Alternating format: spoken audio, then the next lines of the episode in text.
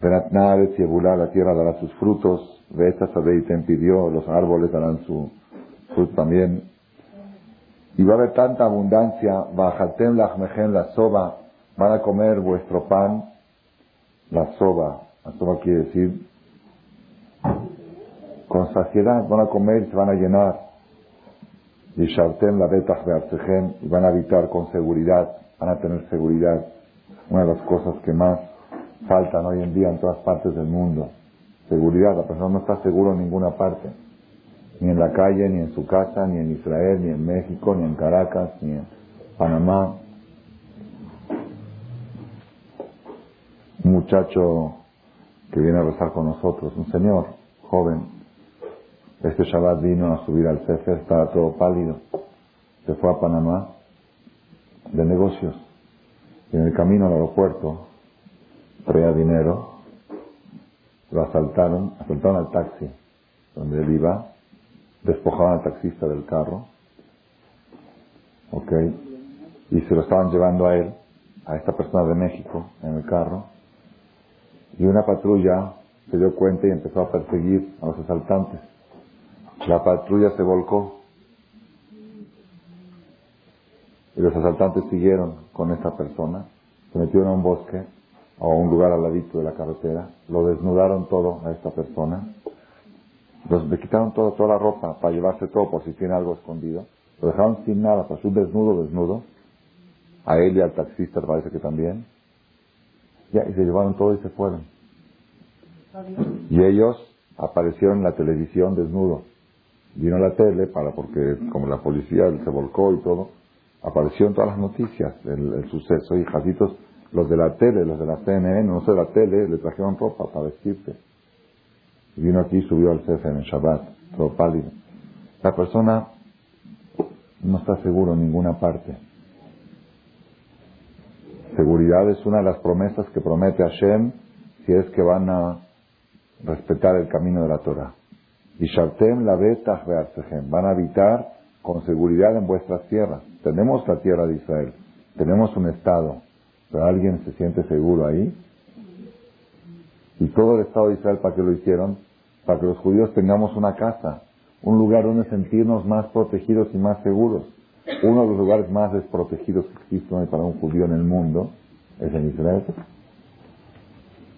Entonces esa no es la bendición que Hashem prometió aquí en la Perashá. Shalom Yo voy a poner paz en la tierra. Tanto que hablan de paz y que van a hacer paz entre... Ahora está Sharon en Washington, el primer ministro de Israel. Tanto que hablan de paz. Tienes que saber que finalmente el que hace que haya paz en la tierra es el Creador. Por eso pedimos todos los días en la última verajá de la mirada, Sim, Shalom, Tobá, Urajá, Baruch Hashem, Mebarejet, Israel, Shalom, Amén. Que bendice al pueblo de Israel con paz. Él es el que pone la paz. Él es el que da gen, simpatía, Gesed, Rahamim, Alenu, Balkol, Israel, Ameja. Ose Shalom, Bimromav, Uy, Ase Shalom, Alenu. El que hace paz en el cielo, que hizo que el fuego y el agua puedan formar un techo, aunque son antagónicos. Él puede hacer paz también entre palestinos y judíos, aunque son antagónicos, aunque hay intereses opuestos. Solamente Él puede hacer la paz. Y si tú vas bien con Él, vas a tener paz. Ushartem ben Maharit, se van a acostar sin miedo. Minares, voy a eliminar las bestias malas de los caminos, de las tierras. ¿Cuáles son las bestias? En los tiempos de antes, cuando uno iba en el camino, el miedo más grande era que lo agarre un león, un, una fiera o algo. Hoy en día, ¿quiénes son las fieras? ¿Ah? ¿Quién? Los asaltantes, los rateros, ¿quién más? ¿Ah? ¿Quién más? ¿Quién más? Los conductores que manejan a velocidad excesiva. Y uno va tranquilo en la carretera a una velocidad normal, y el otro conductor está manejando como una fiera, y da vuelta a su coche y se vuelca, se vuelca encima del otro carro, jazito, y aplasta a los que están en ese carro, como sucedió hace una semana en Israel. Se murió padre y su hijo porque esos cuatro iban a velocidad de fiera. Se volcó el carro y cayó encima del otro carro y lo aplastó. ¿Y eso qué culpa tiene? Eso se llama Hayarra, bestias. Y cuando decimos el resto de Tefilata Debe, pedimos, y sálvanos Mikolo Yev, Beorev, Belistim, Bejayot, de todo enemigo, de todo acechador, y de todo asaltante, y de toda bestia mala. Pues, ¿Qué bestia mala? No es ni enemigo, ni acechador, ni asaltante. Es una bestia, porque está manejando como una fiera. Eso también voy a eliminarlo de la tierra. Y la espada no cruzará siquiera por la tierra de ustedes. Ni siquiera van a pasar de paso los, los, los que van con espada. Y así Torah promete muchas cosas buenas para los Yehudim si es que van a seguir el camino de Hashem. Ufaniti alejem, me voy a dirigir a ustedes, de Ifretiethem, los voy a multiplicar, los voy a fructificar, voy a cumplir mi pacto con ustedes. Eso es en caso de que ustedes sigan mi camino. De Lotish Meuli, pues si ustedes no escuchan mis caminos y van a buscarse otras cosas. Velota Asuet Kola Mitzvot Y no van a respetar todas las mitzvot, aunque hagan algunas de ellas, pero selectivas, esta me gusta, esta no me gusta. Y si van a rechazar las, las órdenes de la Torah, entonces ahí empieza la Torah Barminan una tras otra, una tras otra, cosas tremendas que no se pueden ni siquiera repetir. Cosas muy, muy duras, que son las que la lot, las admoniciones, las amenazas o las maldiciones que la Torah predice y pronostica que va a suceder si es que se alejan del camino de la Torah. Una de ellas es que van a comer la carne de sus hijos y la carne de vuestras hijas comerán. Así dice aquí en la Torah. Y eso se cumplió en la destrucción del segundo Betamigdash. Dicen que si los judíos se portan bien, todas las maldiciones se convierten en bendiciones. ¿Cómo se pueden convertir en bendición? Comer la carne de sus hijos, que los hijos coman kosher. Y los papás van a poder comer carne en casa de sus hijos. Van a comer la carne, hay papás cuando van a casa de sus hijos no pueden comer carne. Porque nosotros van a comer la carne de sus hijos y la carne que preparan sus hijos. ¿Ok? Eso sí se convierte en bendición. Pero la explicación natural no es esa. Y otras cosas más dice la Torah, otra de las maldiciones, las más a mi parecer este año, este año que puse un poco de atención, me di cuenta que una de las peores maldiciones es que dice, Bajalten velotis bau, comerán y no se llenarán, come y no se llena, come, come, come y tiene hambre. Es la peor maldición, principalmente para una mujer que está a dieta. La peor maldición que puede haber comer y no llenarse. Pero aquí se refiere más que eso. Se refiere que tiene, tiene uno y tiene y más tiene, y cuanto más tiene, más hambriento está. Tiene dinero, tiene casa, tiene coche, y tiene otro coche, y tiene otro vestido, y tiene más vestidos, y tiene casa en Cuernavaca, y tiene casa en Miami, y tiene, y tiene. Y cada vez se siente más hambriento. Cada vez se siente que tiene menos. Esa es una maldición muy grande, que también, lamentablemente, se cumple mucho en nuestros días que la gente cuando tenía menos eran más alegres y más felices y más unidos. Y cuando hay abundancia, la gente está más nerviosa. ¿Pero por qué está más nerviosa? Si antes, hace 30, 40 años, no había celulares, no había, no había conges tanto como hay ahora, no había viajes como hay ahora. Todo lo que hoy tienes antes no lo tenías. ¿Sí? Comerán y no se llenarán. No satisface, nada lo satisface a la persona. ¿Okay? Todo esto lo leímos en la perashá de la semana pasada. En realidad, esta perashá, yo le llamo a esta perashá de Jukotai, es una de las bombas nucleares que hay en la Torah.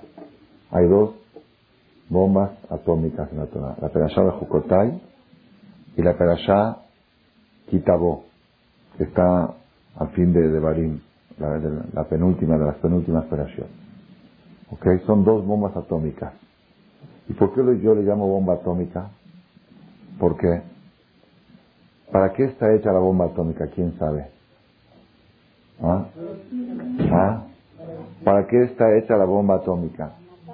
¿Cuál es el beneficio más grande de, de que existen bombas atómicas? ¿Ah? ¿Ah? ¿Para qué está la bomba atómica? ¿Para qué está la bomba atómica? La bomba atómica está para evitar las guerras.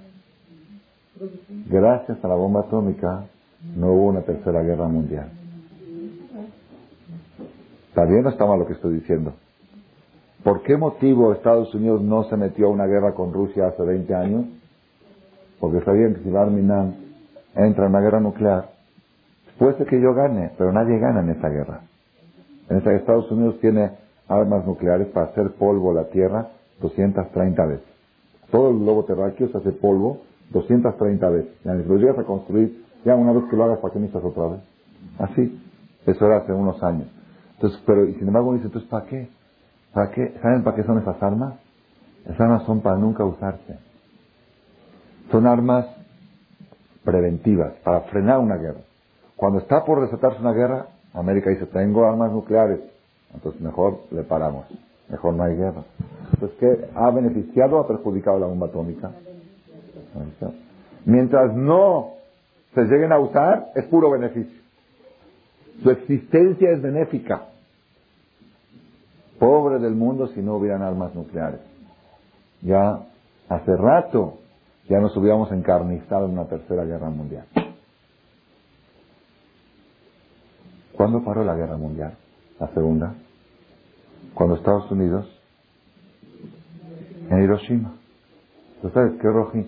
Te estoy dando por las buenas. Para.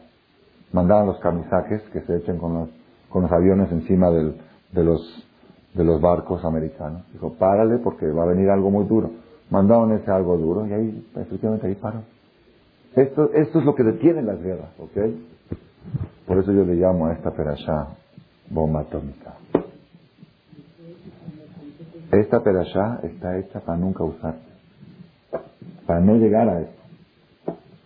Es decir, es tan fuerte y tan destructiva la amenaza que cuando la persona lo dice, no, no, esto no, entonces mejor, mejor más vale un buen arreglo, como dice un mal arreglo con un buen pleito, ¿no? Como es el dicho, con un buen pleito. Mejor, mejor me acomoda la Torah y respeto a los mismos y las cosas van a ir mejor.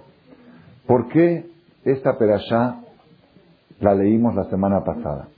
¿Por qué la leímos la semana pasada? Porque así tocó el orden, pero ese orden que tenemos en la Torah no es un orden casual, es un orden programado. Programado. La Gemara de Masejet Megillah dice, muy bien, muy bien, los que escuchan los cassettes ya lo saben, la vamos a repetir otra vez, para aumentar algo. La Gemara Masejet Megillah al final dice así, Ezra Sofer estableció, Ezra Sofer, ¿saben quién era Ezra Sofer? ¿Quién era Ezra Sofer? Ah, muy bien, muy bien, muy bien. El que regresó a los Yudim, ¿en qué época? ¿Entre qué y qué? Entre el primer templo y el segundo, el que lo subió de Babel del exilio de Babel a reconstruir Jerusalén y él construyó el segundo templo hace como 2500 años, Ezra Sofer. Y él fue, Ezra Sofer, porque se llamaba Sofer, porque él fue el que puso los puntitos de la Torah, que no sabían, lo leían al revés a veces algunos. Entonces él puso el Nikud, aquí va Patah, aquí Kamal, ok, Baruch, en la Torah está sin puntitos. Él les puso los puntitos, él puso también los tamim, las tonadas, ¿Ok? Y el Sofer también estableció el orden cómo se debe de leer la Torah. Y él puso Bereshit, Noah, Leslejá, Vayera, este orden. Dice la Gemara en Masejet Megillah, Tania, Rabbi Shimon Ben Yochai dice, Ezra Sofer estableció este orden para que la Perashá que leímos, Perashá Bejukotai, las maldiciones que se encuentran en el libro levítico, que se lean un Shabbat antes de la fiesta de Shavuot. Y las maldiciones que están en Deuteronomio, en Devarim, que se lean un Shabbat o dos Shabbat antes de Rosh Hashanah. ¿Por qué razón? ¿Por qué razón estableció Ezra este orden? ¿Por qué? Maitama, ¿por qué motivo? Tiene una razón, tiene una lógica. ¿Por qué? Que de Shetichle Shana de Kilelotea para que termine el año y sus maldiciones. Por eso, cuando leemos en Deuteronomio la perashá de las maldiciones, decimos ya que acabe el año y que acaben, si alguna cosa tenía que venir, ya que se vaya con esta perashá y que empiece un año nuevo con bendiciones. Pregunta la Gemara, ¿está bien las maldiciones que leemos en Deuteronomio, en Devarim, son antes de Roshaná, antes de Año Nuevo? Tienes lógica. Pero las que leemos ahora antes de Shavuot, ¿qué acaso Shavuot es Rosh? Shavuot no es Rosh. Shavuot no es Año Nuevo, dice la Gemara así. Shavuot también se considera Año Nuevo. Como dice el Talmud en el Tratado Rosh Hashanah, que hay cuatro años nuevos en el calendario hebreo. Así como hay Año Nuevo escolar y Año Nuevo eh, fiscal y Año Nuevo... Hay Año Nuevo de Atzeret en Shavuot es año nuevo para los árboles, al perota en los frutos del árbol. Los frutos del árbol se juzgan en Shavuot, que es la fecha de la cosecha del fruto del árbol. Entonces, ya que el Shavuot es una fecha de año nuevo, por eso es correcto y es apto una semana antes de Shavuot leer esta perashá de las maldiciones, ¿para qué? Para lo mismo, para que Tifle Shana Bekilelotea, que termine el año y sus maldiciones y que empiece el año y sus bendiciones. ¿Qué aprendimos aquí? Aprendimos una cosa novedosa para todos nosotros. Aprendimos que estamos por entrar ahora en una época de fin de año. El próximo domingo, sábado en la noche, va a ser Rosh Jueves Sivan, primero de Sivan, y el jueves en la noche próximo de este noche va a ser la fiesta de Shavuot. Y la fiesta de Shavuot tiene fuerza y energía de año nuevo. Y si alguien pregunta cómo debe de saludar el judío estas dos semanas, Shana Tova. Así dice la Gemara. Y alguien pregunta, oye, ¿qué? Ni diciembre, ni septiembre. Shana Tova en mayo. Pues sí, está en el Talmud y el que no cree que habla. Talmud, Tratado de Megilá, la última página del Tratado de Megilá, ahí abajo dice, Shavuot es año nuevo y por eso antes de Shavuot se lee la perashá de las maldiciones para decirte que termine el año y que terminen las maldiciones. Cada vez que termina un ciclo es apto para que termine todo lo negativo, se vaya junto con él todo lo negativo. Y ahora que va a ser Shavuot y va a terminar el año y va a empezar un año nuevo, Tichle Shana Bekireta, que terminen sus maldiciones. Yo creo que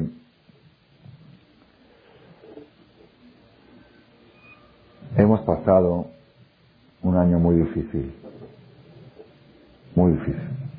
Las cosas que han sucedido el último año, a nivel mundial, a nivel nacional, y que lo aleno todavía siguen sucediendo. Todavía no han parado. Hemos pedido mucho que se detenga. Quizá en Israel se ha un poquito mejorado la situación, igual estamos todos al pendiente. No está, la situación no está todavía resuelta. En Francia estaba a punto de subir un presidente fascista, comunista, antisemita. Baruch Hashem sucedió a en la, en la segunda ronda. Sí. Está bien, eso Hashem se apiadó de nosotros porque también ahí había mucho miedo. Es el tercer país en el mundo de habitantes judíos. Ok, aquí en México han pasado cosas muy se ha ido gente muy joven, muy joven. Y ahora me acaban de hablar por teléfono hace media hora para que pidamos refuá Shlema y vamos a hacer esta clase para refuá Mary Batelvira. Una señora que en dos semanas va a meter la misma a su hijo. Ya le habían quitado un pecho hace un tiempo y por accidente quedó embarazada. Se estaba cuidando y quedó embarazada. Y las hormonas le complicaron las células. Ya se le fue al hígado. Hoy la tuvieron que abortar para quitarle el bebé. Y ya es un caso casi perdido. Marmina, casi, porque el milagro siempre puede venir de Borolán me pidieron que pidamos refuerzo Mary, Batelvira. Y las cosas no paran, no paran. Me dice, bueno, ya una señora, una señora que hace una semana se levantó de luto de su hermano, hoy se volvió a sentar por su marido. Que ahorita voy a ir a dar pésame. Hoy lo enterraron. Después digo, no, no vamos a decir en público. Entonces estas cosas, cosas que no, no, no, no sucedían antes. Como dice la Gemara, Como dice la Gemara, el papá. Como dice la Gemara, Tarot Arishonot, Tarot Haronot Mashkijoret Arishonot. Desgracia que vienen y te hacen olvidar de la pasada, porque ya viene una peor que la anterior. Y así este tipo de cosas. Eso no es una esa no es la situación ideal del pueblo de Israel. Es el pueblo de Israel tiene que tener una vida más tranquila, más plena, más alegre para poder servir al Creador. Entonces nosotros, todos nosotros tenemos que estar ansiosos y deseosos que esta racha, esta mala racha que hemos tenido, se corte. Se corte, que termine. Y hay oportunidades, hay oportunidades. Una de las oportunidades es fin de año. Fin de año, Tigle Shana Bekilerotea. Es oportunidad para que termine la mala racha y que empiece una buena racha. Y la persona tiene que buscar la manera, de qué manera puedo yo encontrar la fórmula, la receta, para romper la mala racha general y por lo menos para cuidarme también de que a mí no me llegue, que, que, que, que se frene, que se frene, que no llegue, que no se acerque. Como dice el Pasuk, al Zotit Palel Kol Hasid, la persona tiene que rezar a Dios, Le Shetef Maim Rabim El Yagiu, que las olas, cuando vienen las olas y arrastran con todo, que las olas no lo alcancen a uno, que hagan una desviación, como pasó aquí una vez en un huracán que venía, que venía muy grave, ¿ok? Y no saben qué pasó, cuando llegó a la frontera de México se desvió, se siguió para Guatemala, cosa rarísima, que existe esto, existe esa fuerza también. Entonces tenemos que aprovechar la ocasión, saber que fin de año es propicio para ti Shana Bekilelotea, uno. Y dos, saber que Shavuot es fin de año y es año nuevo. El día que se entregó la Torah, el día que Dios consagró al pueblo de Israel como su esposa y se casó con nosotros y firmó un contrato matrimonial de por, vida, de por vida inseparable, ese día, cada vez que llega ese aniversario de bodas del pueblo de Israel con Dios, se convierte en año nuevo para nosotros. Si alguien pregunta qué estamos festejando en Shavuot, en Rosh Hashanah celebramos Año Nuevo, aniversario de la creación del mundo. En Shavuot es aniversario de bodas del pueblo elegido, aniversario de casamiento del pueblo de Israel con el Creador. Y por eso se llama un año nuevo, empieza un año nuevo. Se cumplen, este año se van a cumplir 3.000, ayúdenme a hacer la cuenta, 3.300, ¿qué? ¿Ah? 3.300, si no me equivoco, 34, 3.334 años de casamiento con el Creador. ¿Qué es boda de oro, de plata? ¿Cómo se llama esa boda? Hay boda de papel, de barro, hay de todo, hay 5, de 10, de 15, de 25, de platino, de super, 3.000 de zafiro, muy bien dicho, zafiro, tiene razón, ¿sabe por qué es zafiro? Porque es sefirata, hombre, sefirá es zafiro, mejor. 3.000 334 años de matrimonio con el Creador y todavía seguimos fieles a Él. Todavía ponemos el tefilín, todavía estudiamos Torah, todavía vamos al CNIS. Somos, somos esposas fieles. A veces fallamos un poquito, pero como regla general, pues un matrimonio que dure, se imaginan ustedes, es récord, ¿no? El libro de Guinness. Tres mil. Hay desertores, Bardinán, pero el pueblo como general sigue existiendo sigue existiendo con su misma Torah. Nosotros el Sefer que leímos este Shabbat es el mismo Sefer que leyeron hace 100, y hace 200, y hace 500, y hace 1000, y hace 2000, y hace 3000. El mismo Sefer que Hashem le dio a Moshe, palabra por palabra, letra por letra, porque ya está revisado en computadora. Ahora que hay computadoras, no tienen falla, cero errores. Letra por letra. Y vete a todo el mundo y vas a encontrar miles de Sefer Torah, miles en todas partes del mundo, vete a África, y a Angola, y a Nigeria, y a, donde vayas. Y si encuentras un Sefer Torah, ¿qué vas a encontrar? Las mismas letras y las mismas palabras. Hay un Sefer Torah escrito por la mano de Maimónides. Maimónides lo escribió. Está, se encuentra en un museo en Israel. Y lo abren letra por letra palabra por palabra. Hay un Sefer Torah que estaba en Halab, que se llamaba el Sefer Torah Keter, así le llamaban a Keter, que había una tradición que lo escribió con la mano Ezra Sofer. Ezra Sofer que construyó el segundo templo.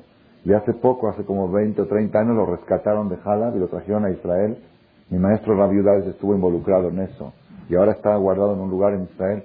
Torah ha escrito las mismas letras, las mismas palabras.